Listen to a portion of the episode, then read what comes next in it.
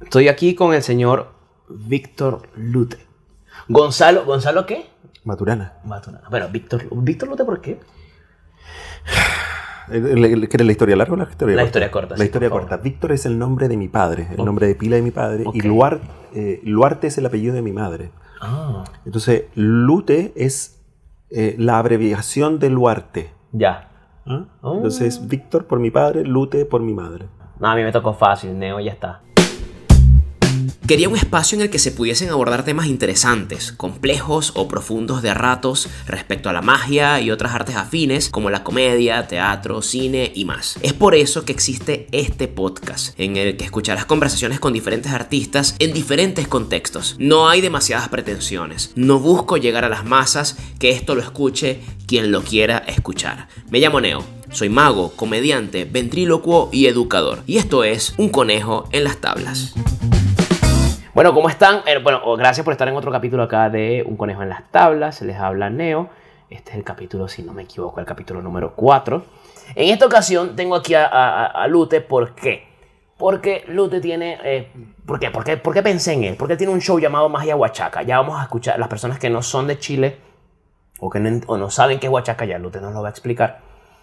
Pero a resumidas cuentas es una magia que está muy enfocada y que, y que ocurren muchas cosas basadas en costumbres, referencias, etcétera, a su país o a la cultura chilena. Para mí fue una propuesta interesante, con las cosas que pudieron gustarme o no, pero fue una propuesta interesante porque eso no lo hace cualquiera.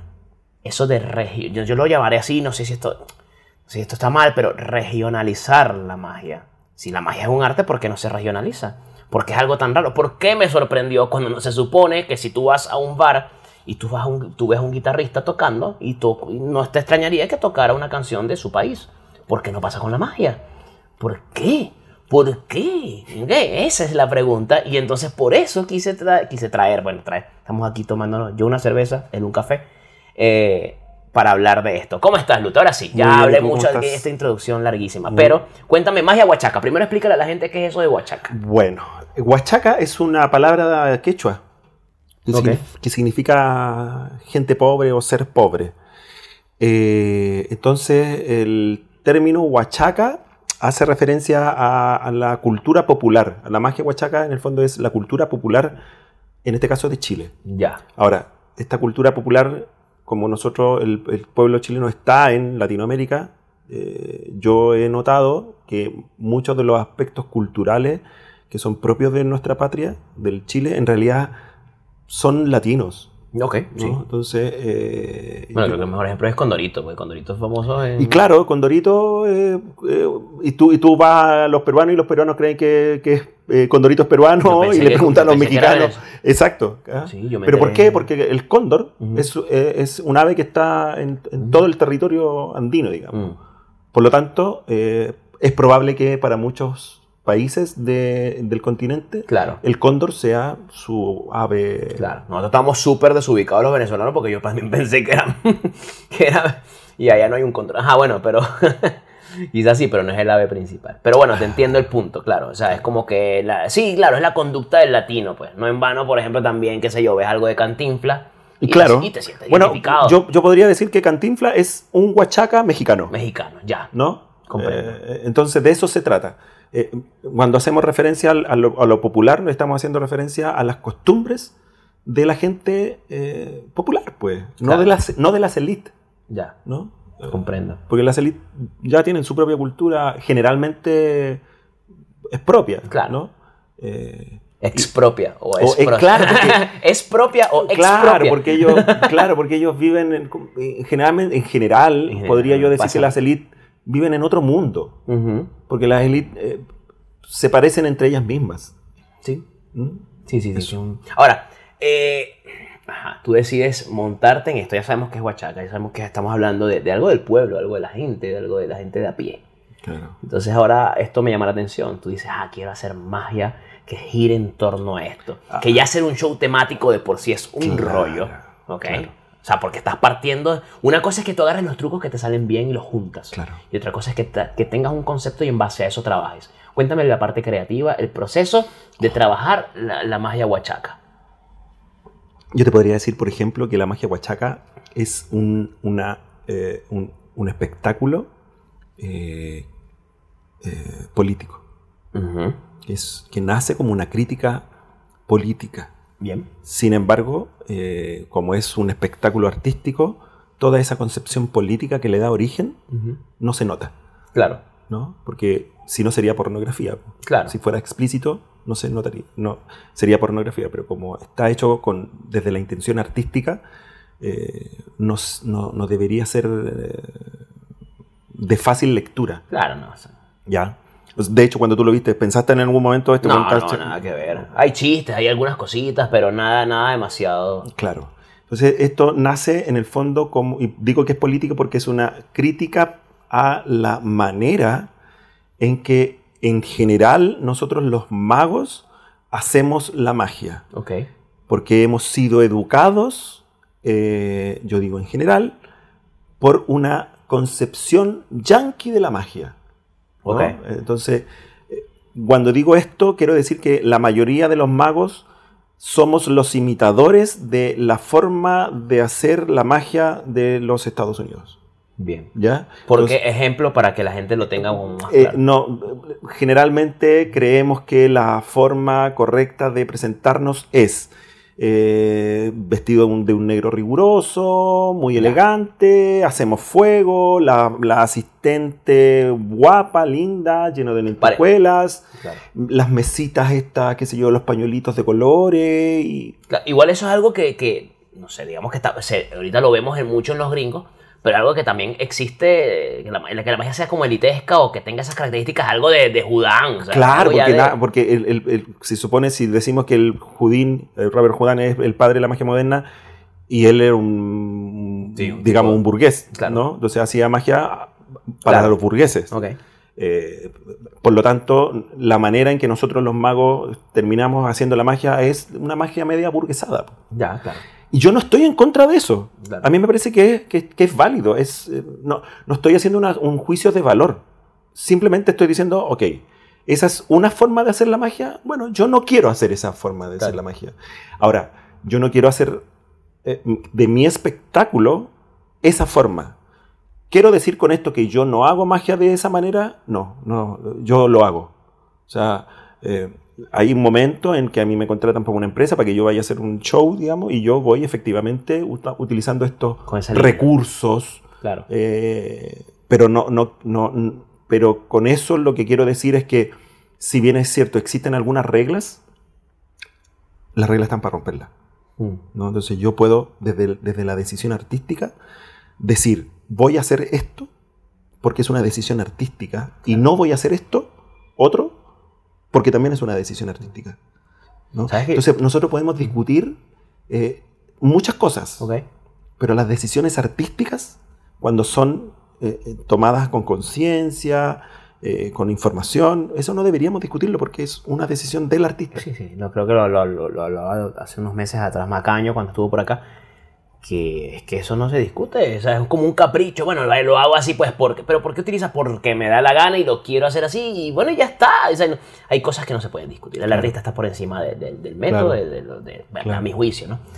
Eh, pero ahora, eh, yo, yo relaciono esto que estás mencionando mucho con este tema, con, con un tema de, que también lo veo mucho en la comedia, y es que ciertamente los gringos, lo, no sé, en Australia también, tienen como que su estilo de hacer las cosas, su forma de hacer las cosas.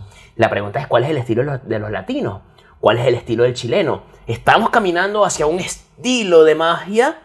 O sea, no, tan siquiera nos estamos preocupando por desarrollar un estilo. O sea, cuando alguien va, cuando tú vas a un congreso internacional y tú ves a un mago francés o ves a un mago japonés, tú dices, hay ciertos movimientos y ciertas formas de estructurar su trabajo que tú dices, este tipo es... O sea, tú le cortas la cabeza y le ves solamente las manos, ese tipo es japonés, ¿ok? Claro, No pasa siempre, pero tú ves la magia española, que es una de las más marcadas, y tú dices, esto es magia española, en, la línea general. La pregunta es, ¿estamos caminando los latinos hacia un camino, hacia un camino en el cual vamos a definir nuestra magia?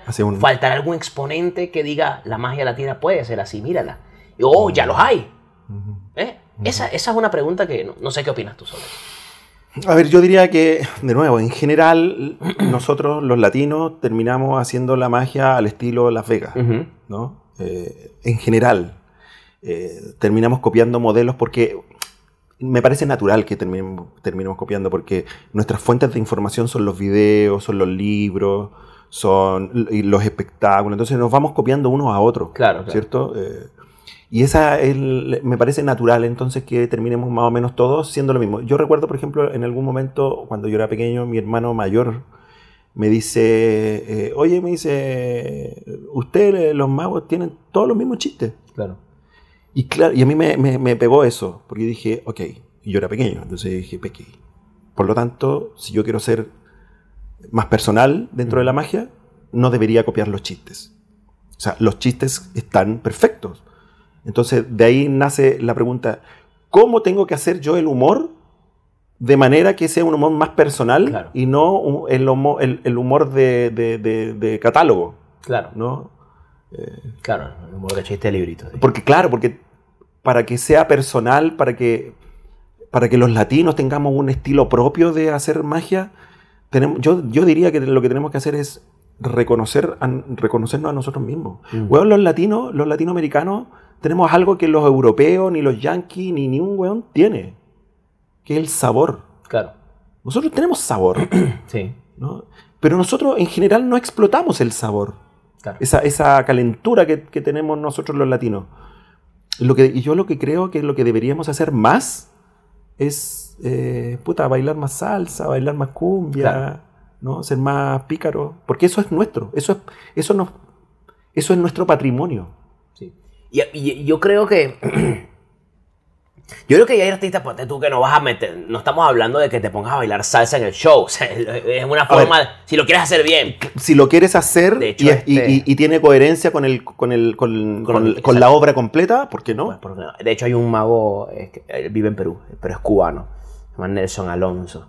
Y él, comienza bailando salsa, y además que baila muy bien.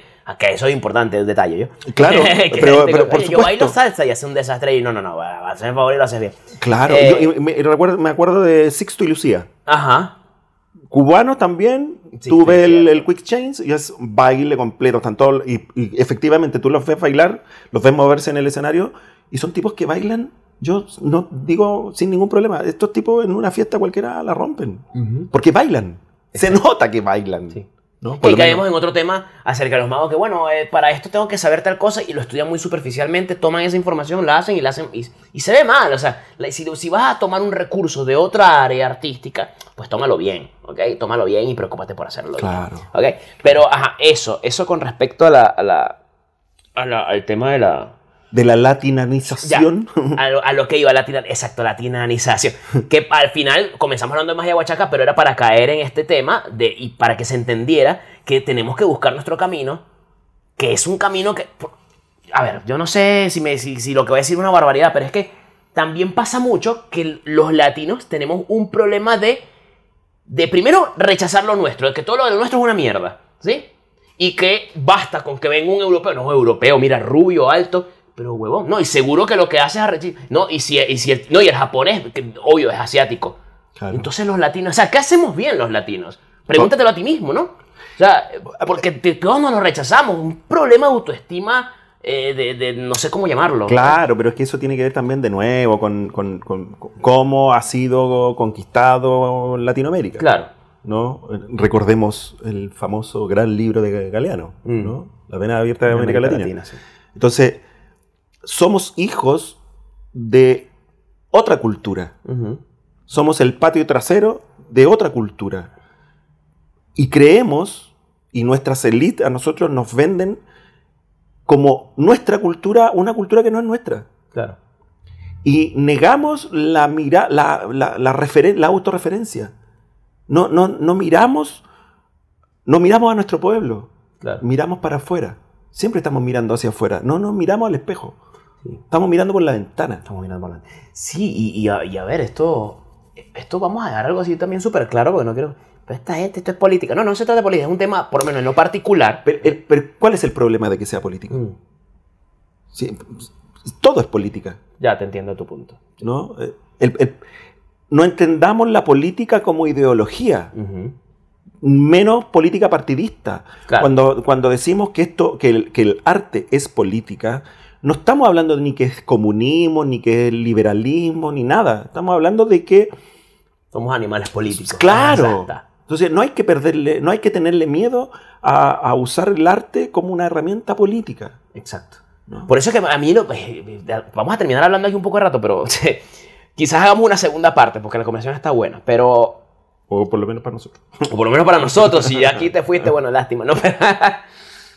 Pero eh, por eso es que yo a veces tengo mis encontronazos con artistas que dicen, el artista se ve a su público, el artista no debe, no debe tomar parte de absolutamente nada políticamente hablando. Mira, si tú te obligas a no tomar parte, pues eso es lo que me parece mal. Si tú, porque no, porque no te gusta la política o la política partidista, obviamente, y no quieres formar parte de eso, pues, ok, pues se puede entender porque no ves a ti, pero es que esto me lo dice mucho Luis y por siempre cito a Luis porque pero el arte es expresión tenemos que expresar. Porque si no, no es arte. ¿Eh? Claro. Entonces, ¿qué estás expresando con tu trabajo? Si tú agarras un juego, un juego de magia, y lo haces tal cual como lo hace otro huevón, claro. que lo podrá hacer muy bien, y seguro que tú lo haces y, lo vas a y te va a salir de puta madre. Esperemos que sí sea. esperemos que sí sea. Huevón, pero ¿qué hay de ti en eso? Y al mismo tiempo, ¿con qué hay de ti? Al, al momento que tú le imprimas algo tuyo a eso, automáticamente, creo yo, debería imprimirse algo de tu crecimiento, de tu cultura, de tu gente. Claro. ¿no? lo sé. Claro. No lo sé. mira, fíjate, yo creo que lo ideal sería que cuando nosotros estamos frente al escenario, no importa que sea el living de una casa, el salón de un, hotel, de un salón de eventos, qué sé yo, o el teatro, de, qué sé yo, da lo mismo. Cuando nosotros estamos en un escenario, lo ideal desde el punto de vista artístico sería que nuestros espectadores, una vez que nuestra obra, nuestro espectáculo termina, que los espectadores pudieran sacar algunas conclusiones respecto de lo que nosotros pensamos de la vida. Bien, me gusta esa, me gusta esa forma de verlo. Es decir, los espectadores deberían terminar, una vez que nuestro trabajo terminara, los espectadores deberían conocernos a nosotros. Claro. ¿Mm? Y decir, mira qué interesante, mira lo que piensa este, mira, eh, ¿viste ese juego cuando habló de, no sé, de la vida y la muerte y, dijo lo que dijo? Y, bueno, yo me sentí identificado con eso. Yo pienso como él. O ya, está, ya estamos quedando en otro tema que... o no pienso como él. O no pienso como él. Claro, exacto. Que pero, pero nosotros deberíamos usar el arte que hacemos, da lo mismo si la pintura, la escultura, la magia, el teatro, no importa. Nosotros deberíamos usar el arte que hacemos como una manera de comunicarle al resto, al público, nuestra manera de pensar, nuestra manera de sentir, nuestra posición política en la vida. Mm. ¿Ya? Claro. Y desarrollarnos a través de eso. Y, deberíamos, el arte debería ser una herramienta, como lo que es, de expresión. ¿Y de expresión de qué? De mi mundo interior. Entonces, para eso tengo que cultivar el mundo interior. Que es el problema. Tengo que, leer, tengo que estudiar, tengo que, tengo que reflexionar, tengo que meditar, tengo que ir al teatro, tengo que ir al cine, tengo que conversar, juntarme con gente que sepa más que yo, que hable más que yo, que, que, me, que, me, que me gatille ideas. ¿no? Lo, ¿Qué es lo que la mayoría de nosotros los magos hacemos a lo largo del tiempo? Nos juntamos, vamos a nuestro círculo de magos, qué sé yo, a nuestro, a nuestro grupo de magos, y tenemos afinidad con uno, con otro, qué sé yo, y nos desarrollamos con ellos y vamos, y vamos a la par, con, son nuestros pares. Y, les, y hacemos los juegos y se los mostramos a ellos. Y ellos nos opinan. Y, y, a veces están al mismo nivel que nosotros. Claro. Entonces poco más voy a poder aprender. Claro. Entonces lo que necesito yo es subir el nivel y decir, bueno, ok, yo me llevo muy bien contigo, la raja, estupendo, pero yo quiero acercarme a ese grupo, al otro grupo, que está más arriba, que lleva más tiempo que yo, que sabe más que yo, que sabe otras cosas distintas a las que yo sé. Y desde ahí empezar a, subir la escalera del conocimiento. Claro, es que esa frase, yo se la escuché a Pipo Villanueva en una entrevista que le hicieron, pero es una frase conocida, que es, si eres el más inteligente de, de la habitación, estás en la habitación equivocada. claro. Tienes que mudar de la habitación. Y lo otro que pasa mucho, me hiciste acordar de algo, y es que muchas veces los magos, mira este juego. Y a veces cuando se lo muestro a mago ni siquiera hablo, simplemente lo hago. Pa, pa, pa, pa, pa, pa, mm, Ajá. Claro. O sea, me está mostrando el método, me está mostrando la, la mecánica, claro. Brutal. Ajá. Claro. ¿Qué hay de ti ahí?